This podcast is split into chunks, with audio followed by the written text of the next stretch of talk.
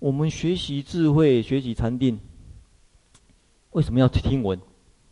就是了解别人的经验，啊，以前人的经验，古今中外的经验，阅读也是如此，啊。接着要思，这些经验有哪一些？啊，你应该加以整理、加以抉择的，啊，不是全盘，啊，统统接受。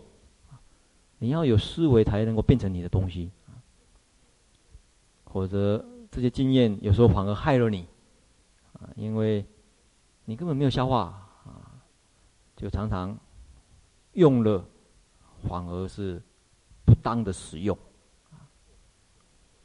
思思考完了，要实际上去做看看，修，实际上做看看，实验看看。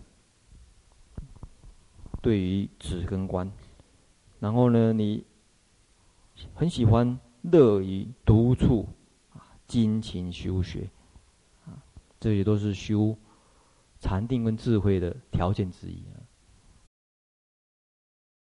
这个嗯，有空有时候想一想哈，因为其实学佛，嗯，学佛呃重要的就是你自己觉察，嗯。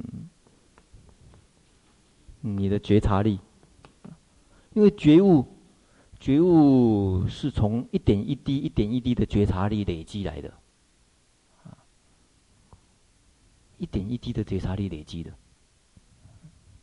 从每天日常生活里面，啊，你的思考，哎，常常觉察你的思，你的思维、你的思想模式是什么？你的言语的模式是什么？你的行为模式是什么？一点一滴，一点一滴累积，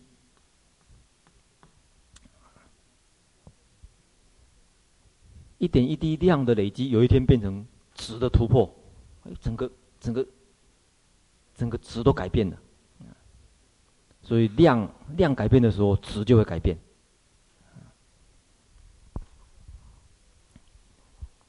数量改变的时候，质会改变很多啊。数量改变就影响很大的品质，一点一滴觉察力的累积啊，佛教或者佛陀释迦牟尼佛，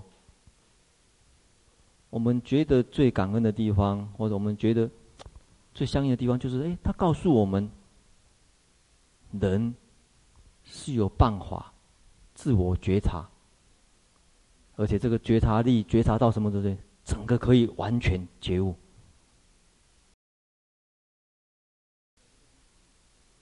对于人人的能力，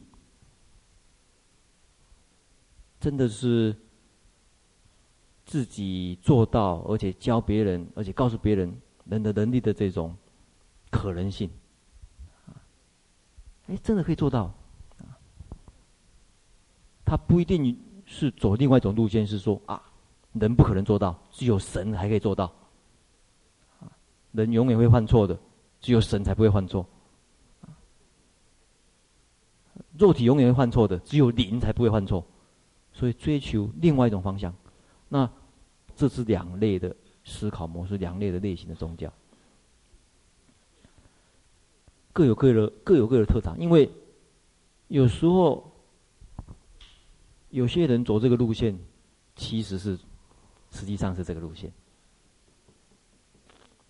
有些他是接受灵这种背景、宗教背景，但是实际上你看他的作为、他的言语、他的内心模式，实际上是这个。有些人学习的背景是这个，其实内心还是追求很多灵的东西。不过这个都是跟。跟很多因缘有关系的，没有说一定是，呃，哪一种绝对是怎么样啊？但是我想这是一种选择，但是你要了解这两种选择的这个应该要注意的地方。所以不断的觉察可以讲说是佛教或者菩提谈菩提呢一个基本的要求。